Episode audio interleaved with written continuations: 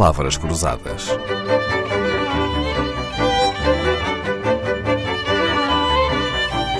Porque quase tudo é uma questão de semântica.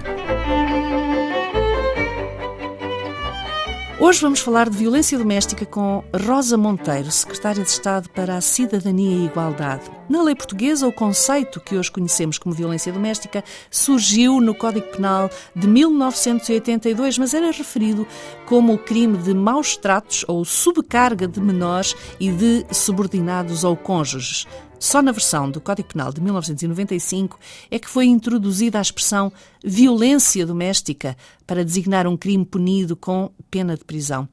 Vamos diretas às palavras. Uh, Senhora Secretária de Estado, acha que se mudou para melhor ao adotar a expressão violência doméstica? Sem dúvida, uh, houve uma evolução tremenda do nosso quadro legal no sentido da criminalização uh, da violência, da violência de género, da violência contra as mulheres, da violência doméstica, uh, e portanto essa, essa evolução foi fundamental, mas mais importante foi em 2000 o crime de violência doméstica ter se tornado um crime público, porque aí se assume verdadeiramente o sentido e o significado coletivo da vigilância e da responsabilidade de todas as partes uh, sobre aquilo que acontecia e que era visto como qualquer coisa uhum. que acontecia na esfera privada da família, entre marido e mulher, ninguém mete a colher. Lembramos bem dessa expressão e desse provérbio que nós, na nossa campanha de há dois anos, tornámos impopular e assumimos como impopular, uh, e, e, portanto essa, esse avanço legislativo de 2000 foi decisivo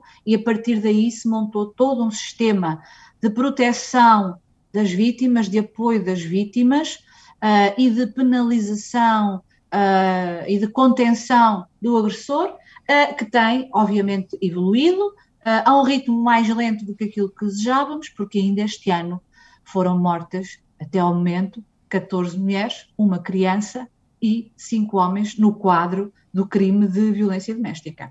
E é Muito isso bem. que cada um deve fazer, não é? Denunciar Exatamente. sempre, independentemente da vontade da vítima até, não é? Exatamente, eh, e procurar o apoio onde ele existe. E nós, neste momento, a denúncia ou a procura de apoio não é apenas nas forças de segurança, uh, também é, mas não é apenas nas forças de segurança. Uh, nós temos uma rede de estruturas de apoio onde estão técnicas de apoio à vítima altamente especializadas, pessoas que tiveram formação, que trabalham há muitos anos, décadas, algumas já, e que são especialistas neste apoio, na estabilização emocional, no explicar à pessoa pessoa que é vítima ou uma pessoa que conhece alguém que é vítima, que passos deve dar, que apoios terá, uh, o que é que irá acontecer e perceber em que altura, qual é a melhor altura para dar esse passo decisivo, uh, que muitas vezes sabemos é um passo difícil e que nós temos de interpretar e, e conhecer a circunstância também das pessoas que são vítimas uh, e ligar para o 800 202 148 ou mandar um SMS para o número 3060 e pedir ajuda, pedir informação.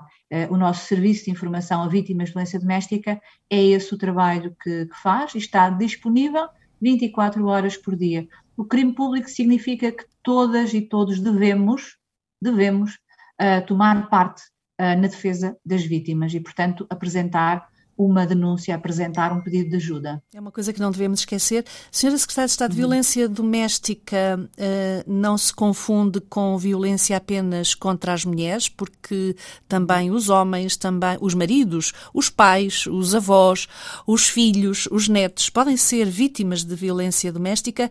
O que lhe queria perguntar é se violência doméstica se confunde só com agressão ou é mais do que isso? Não, uh, nós temos tipificadas várias, vários tipos de, de violência, uh, desde a violência psicológica, que por vezes é mais difícil para as próprias vítimas reconhecerem, violência sexual, tem escalado, mas também uh, tem escalado e tem aumentado as nossas respostas e a capacidade de reação e de apoio às vítimas, temos novas estruturas, violência económica, ou seja, privar as, as, as, vítimas de terem efetivamente acesso a, a rendimentos, a salário, a, a, enfim, a recursos económicos que lhes, permitiam, que lhes permitam uma autonomia, violência física e privação social, violência social, o isolamento. O isolamento é o melhor amigo, digamos assim, dos agressores.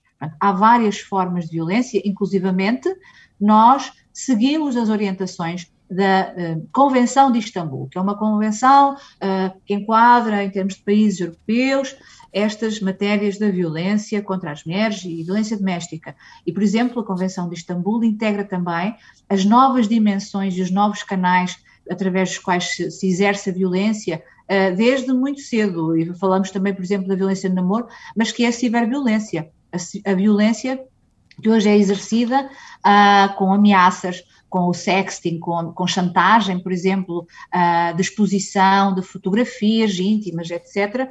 Uh, uh, portanto, a perseguição também é uma forma de violência considerada e reconhecida geral, geral, em termos genéricos, e também a mutilação genital feminina e as práticas tradicionais nefastas, que são os casamentos forçados, os casamentos precoces e infantis, são tudo consideradas formas de violência que nós temos já no nosso enquadramento jurídico, portanto, consideradas como crime e sobre as quais atuamos. E a melhor coisa a fazer, se conhecer algum caso ou se for vítima de violência, é ligar para o 800 202 148.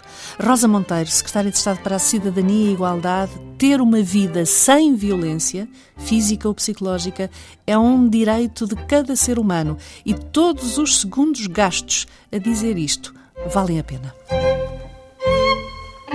Palavras Cruzadas, um programa de Dalila Carvalho.